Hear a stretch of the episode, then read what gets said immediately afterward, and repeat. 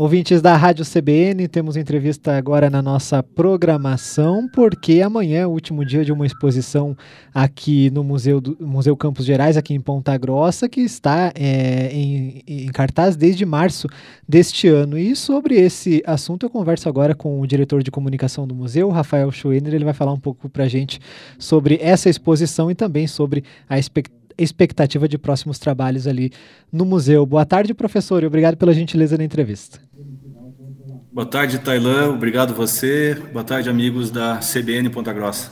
Professor, essa exposição, é, a gente até fez reportagem aqui na CBN, falou é, para os ouvintes. Memórias Entrelaçadas, ela começou em março, é uma exposição bastante ampla, né? Eu queria que você falasse para a gente sobre essa visitação desde março até agora, encerrando.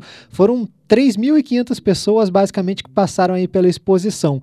É, qual, que é o balanço que vocês fazem aí no museu, é, tanto desse público quanto de, de todo o conteúdo né, que foi mostrado aí na mostra? A gente está muito feliz, Taylor, com o resultado da, da exposição aqui no, no, Museu Campos Gerais. Então, a gente tem boas notícias ao, ao final da, dessa mostra. Está desde março, então a gente tem sete meses de exposição e ela permitiu que o museu recuperasse o público, que é, diminuiu, obviamente, como em todos os museus, em função da pandemia, os dois anos de pandemia. Então, ela foi considerada aqui pela nossa equipe como essa exposição, símbolo da, da retomada do público, do contato mais direto com o público, com as escolas, com os grupos sociais.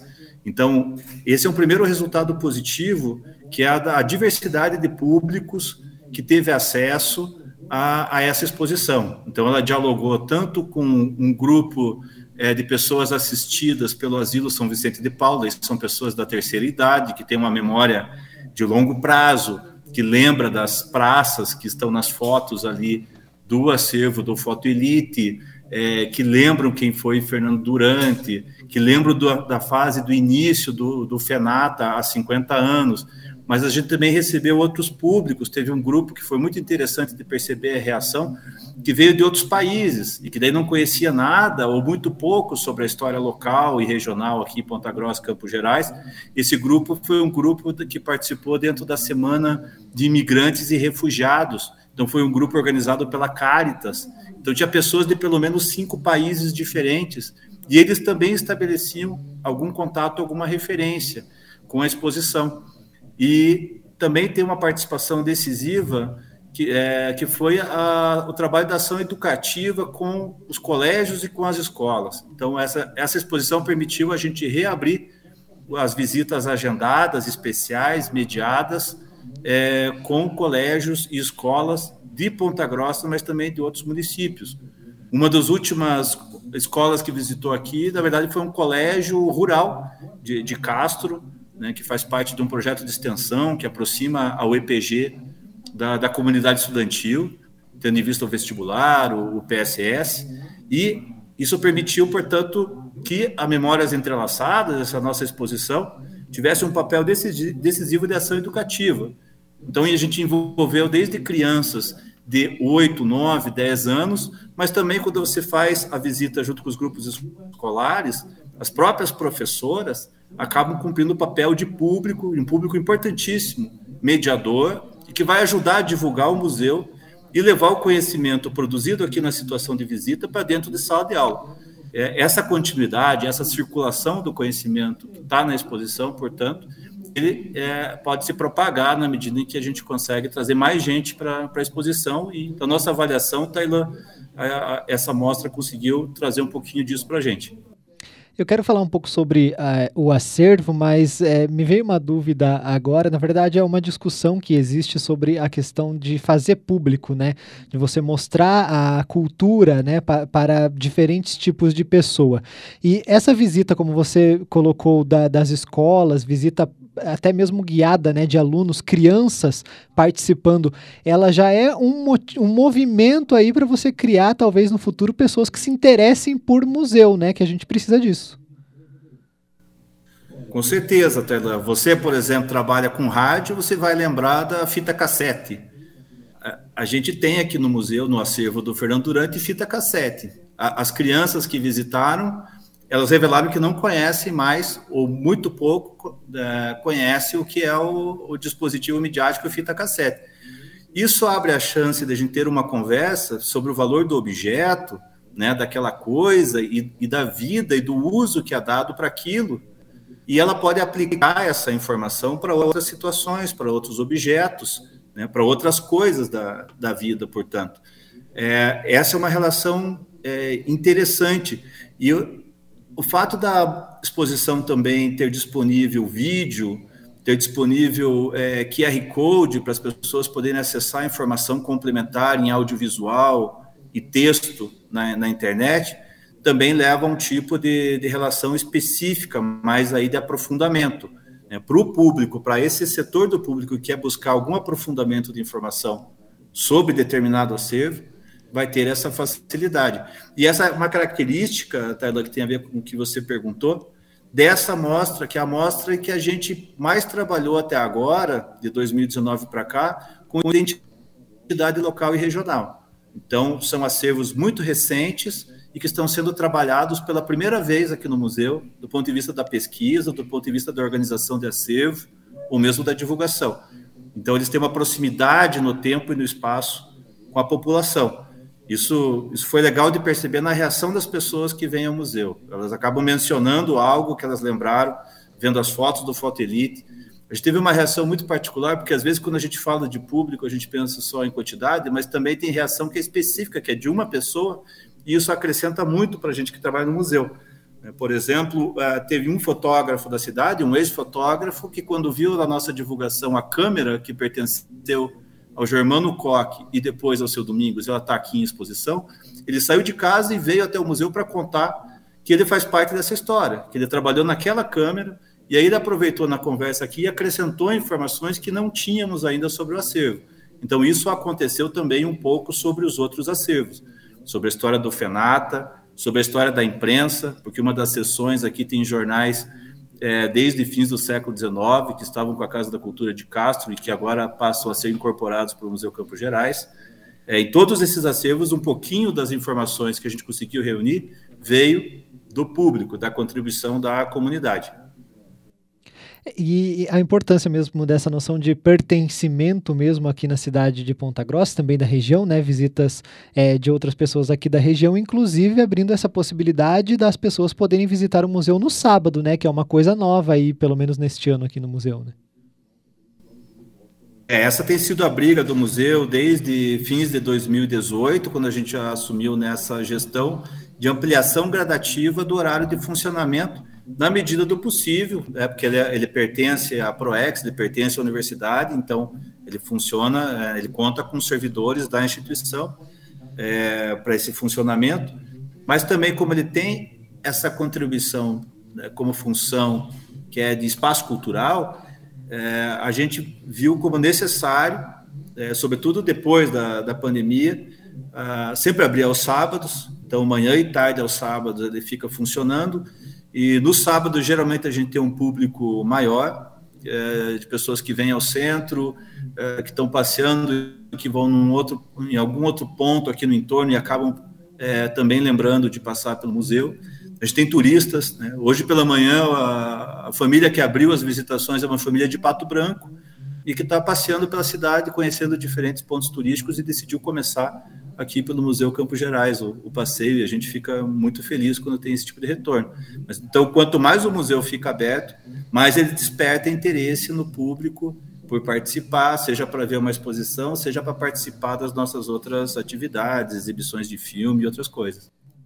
Você falou um pouco sobre o acervo, né? Toda essa questão do Fenata, o Fernando, o, o acervo do Fernando Durante, do seu Domingos, né? Do Foto Elite.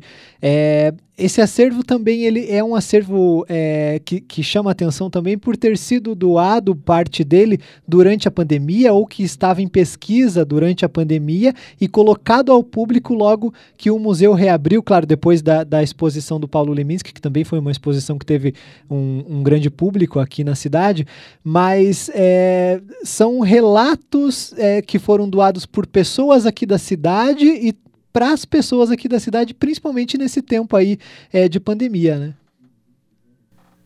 Isso, essa exposição só surgiu em função de doadores né, ou pessoas da, da sociedade que reconheceram na UEPG é, uma competência e uma responsabilidade para guarda e exposição, pesquisa desses materiais que são muito, muito caros a essas pessoas. Então, a gente tem acervos que são familiares. Né? O acervo da família do, do Fernando Durante, né? o acervo do, do, Fernando Durante só chegou pelas mãos da família do Fernando, né? porque eles reconheciam a ligação do Fernando com a universidade, seja pelo FENATA, pelo Festival da Canção, pela, pelo DCE, uh, eh, essa ligação que ele, que ele teve, uh, mas isso só chega ao museu em função dessa percepção da, da, da família de que aqui ele estará bem guardado, então é uma responsabilidade para a gente, e além de ser guardado, ele será pesquisado e útil para a produção de conhecimento em diferentes áreas, para diferentes cursos. Então, a partir do acervo do Fernando Durante, à medida em que surgirem pesquisas, a gente pode descobrir algo sobre o funcionamento da publicidade em Ponta Grossa, uh, sobre as origens do marketing político. A gente está no período eleitoral, então é muito interessante parte das, das gravações ali presentes, sobretudo em áudio nesse acervo, que a gente está começando a, a, organizar agora. Elas podem revelar como que funcionava o marketing político nos anos 80 e 90, é, trazendo informações é, que são originais. Também é um acervo que pode esclarecer algo sobre um período da Mission Fest, que vai é, ser retomada agora no, no, no, fim de novembro, mas a gente tem uma documentação de que diz respeito à primeira Mission Fest, em 1990, e isso pode ser útil para o estudo da, das festas populares, para pegar um objeto que dentro da universidade é estudado por pelo menos três áreas diferentes. A gente tem estudos sobre festas populares no curso de jornalismo, no qual eu pertenço, a gente tem também no, no curso de, de geografia, uh, a gente também tem na pós-graduação em história. Então, diferentes áreas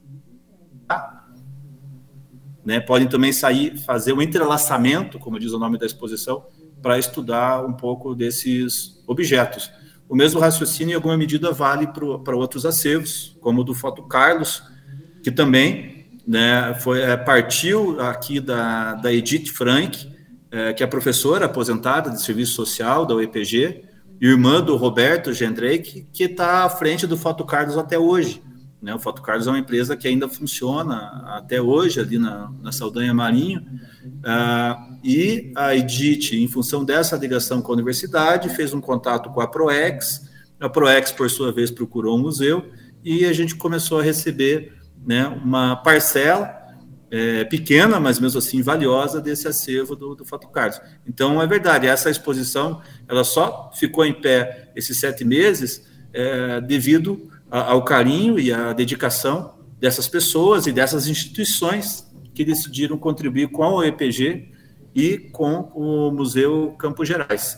É, isso também vale no caso do, da Casa da Cultura de Castro, que foi um contato do Roni Cardoso Filho, à época assessor da Câmara de Vereadores de Castro, que tinha o contato da Casa de Cultura de Castro, que estava com a guarda de um material valioso de jornais.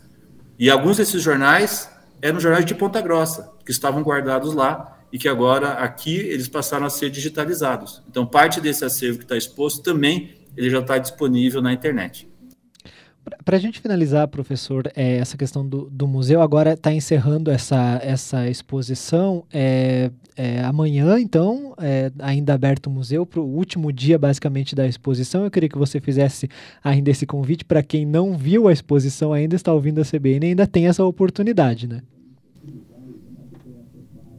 Eu queria convidar quem não viu a exposição Memórias Entrelaçadas e também para quem já viu, que reveja porque sempre quando a gente volta, a gente presta atenção num outro detalhe que na primeira vez a gente não conseguiu é, perceber. A gente fica aberto amanhã, no sábado, a partir das 9 horas da manhã até as 11h30, tem um intervalo rápido para almoço e volta às 1h30 da tarde e vai até às 5 da tarde. Então, o público em Ponta Grossa tem até às 5 da tarde para chegar aqui no Museu Campo Gerais. A visita é gratuita. O museu fica aqui na Engenheiro Chambre, esquina com a 15 de novembro, prédio do antigo Banestado e ela fica no nosso salão principal aqui, a exposição Memórias Entrelaçadas, último dia amanhã. Professor, e a, rapidamente, que a gente já está com o tempo quase estourando, mas eu não posso deixar de fazer essa pergunta. É, outras novidades para o museu, porque agora encerra essa, essa exposição, mas o museu continua aberto. A gente sabe que neste ano tem uma série de cine, cineclubes né, que estão acontecendo aí. Eu queria que você falasse um pouco sobre essa expectativa agora, depois do encerramento da mostra Memórias Entrelaçadas. Isso, amanhã à tarde a gente tem a continuação do Cineclube do Diretório Acadêmico de, de História, dos estudantes de História. Eles vão exibir um filme feito em 64, né, do Rui Guerra. Uh, vai ser às três e meia da tarde, também exibição gratuita, aberta à comunidade. E aí a gente começa a programar a agenda de novembro, a gente tem boas novidades para novembro. Em novembro, o museu estreia três exposições, três mostras diferentes. A primeira abre já no dia 4 de novembro então, daqui até lá, a gente vai funcionar, portanto, a partir da semana que vem, em expediente interno, para poder reorganizar uh, o espaço. A gente está recebendo acervos dessas novas exposições e também está reorganizando o nosso próprio acervo, uma vez que a gente recebeu muitas doações. Então, a gente está reorganizando o acervo e promovendo aqui a instalação dessas três mostras. Teremos boas novidades. A gente vai ter uma estreia no dia 4 de novembro e a outra no dia 11 de novembro. No dia 11 a gente vai abrir duas exposições ao mesmo tempo. Então são três novas exposições para o mês de novembro que o público pode aguardar. E a gente volta a conversar sobre isso então no mês de novembro, que daqui a algumas semanas, né? Professor, brigadão pela, pela gentileza da entrevista e participação aqui na CBN. Obrigado, Tailã. Obrigado, amigos da CBN. E a entrevista completa em instantes no site da CBN, cbnpg.com.br, também nas principais plataformas de podcasts.